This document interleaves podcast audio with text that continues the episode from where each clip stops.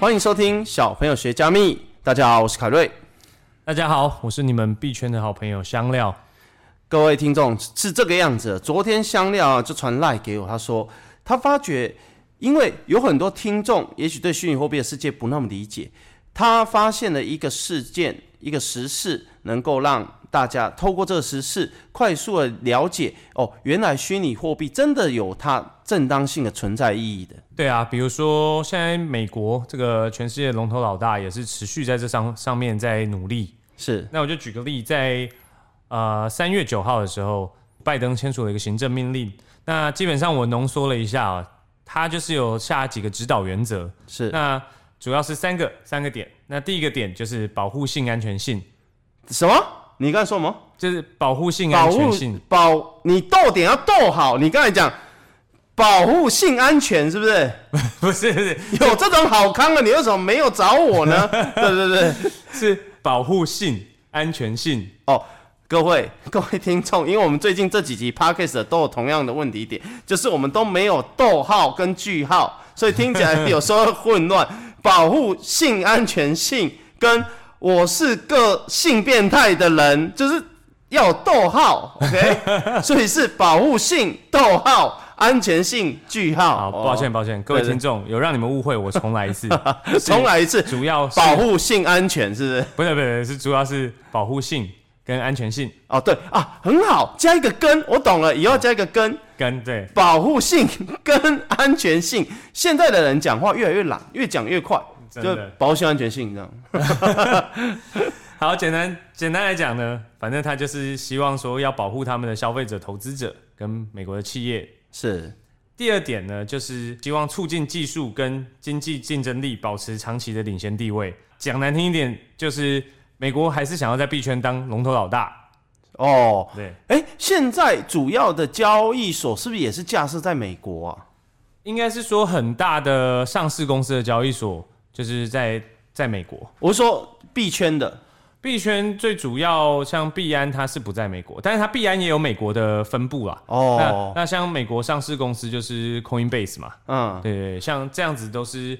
蛮有指标性的，所以，嗯嗯，拜登签署那法案，就是他们接下来在加密货币的技术各方面，就是要朝向就是领先龙头地位前进，就对。对，他还是要持续保持他们的长期领先地位哦，不管是在这个技术或是金融上面的实力，是对。所以第三点是比较具体性，它就是说，呃，也希望鼓励这个联准会，就是对于央行的数位货币可以进行研究，看有有没有可能发行。哎、欸，这很有趣耶。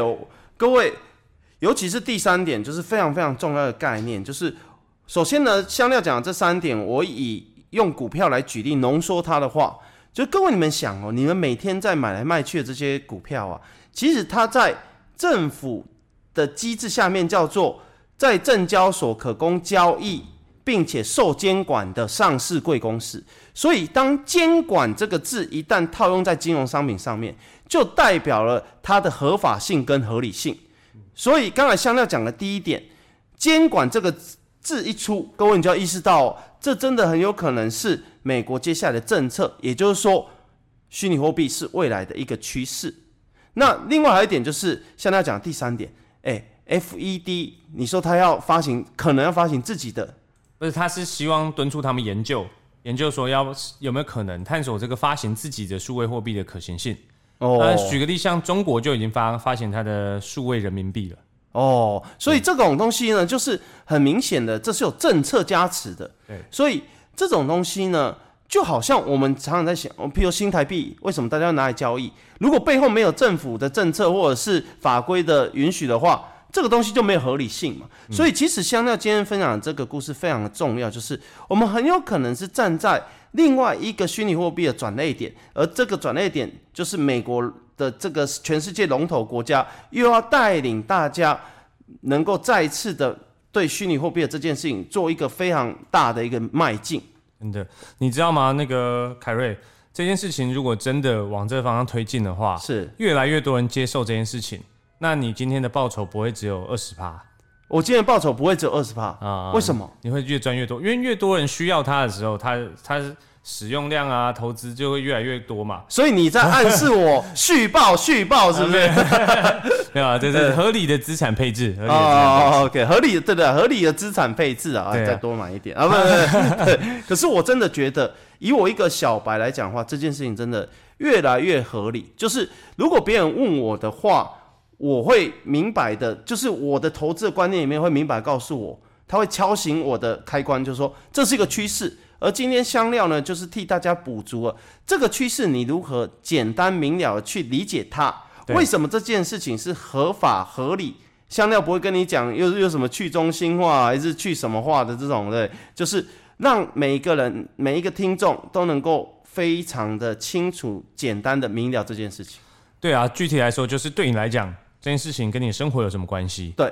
我尽量不要讲太技术太深的东西，是对吧？那我就进一步补充一下，像美国有好几个州也都在往这方向推进，那也有已经具体有实施的，是比如说俄亥俄州，它超早的，它在一八年十一月的时候，它就领先全美国，它就宣布说，哎、欸，它接受比特币支付营业税，所以哇，比特币可以付税了，对，它就是说成为第一个开放使用比特币缴税的州哦。对，那第二个就是科罗拉多州。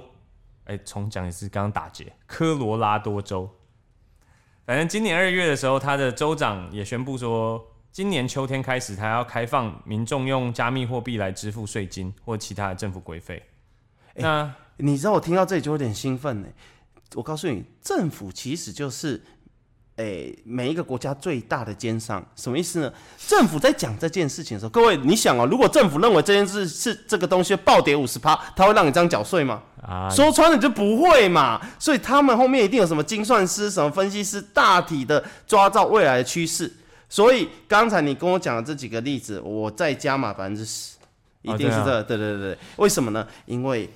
你上一次跟我讲那 AV 女优的网站，好像如果要买很多东西的话，需需要比较多的那个虚拟货币，所以我现在呃考虑我的资产的配置，会渐渐的往 AV 的世界啊，不是往虚拟货币的世界多增加一点。你确定是虚拟货币的世界，还是 AV 的虚拟货币的世界？你没听过一句世界名言吗？因为有 AV，所以我们买虚拟。啊，有这该你什么时候发明？我自己发明了。虚拟货币之所以存在，就是因为 AV 啊。对对对，我第一次听到这个观点。哎、欸，我告诉你哦、喔，我写下笔记。我现在讲的话，就像好几年前你刚踏进这个圈子一样，你会觉得人们讲的话是疯狂，而几年后，你就会发觉凯瑞讲的这件事情，好几千万人都会做这件事情，真的。我非常认同。对，很多的技术的开发和发展，走在最前面都是这个色情行业。对，这是真的。那最后一个州就是他也在努力啊，这也是一个很大的州，佛罗里达州是，反正他也是努力着朝向接受比特币作为税收支付的目标。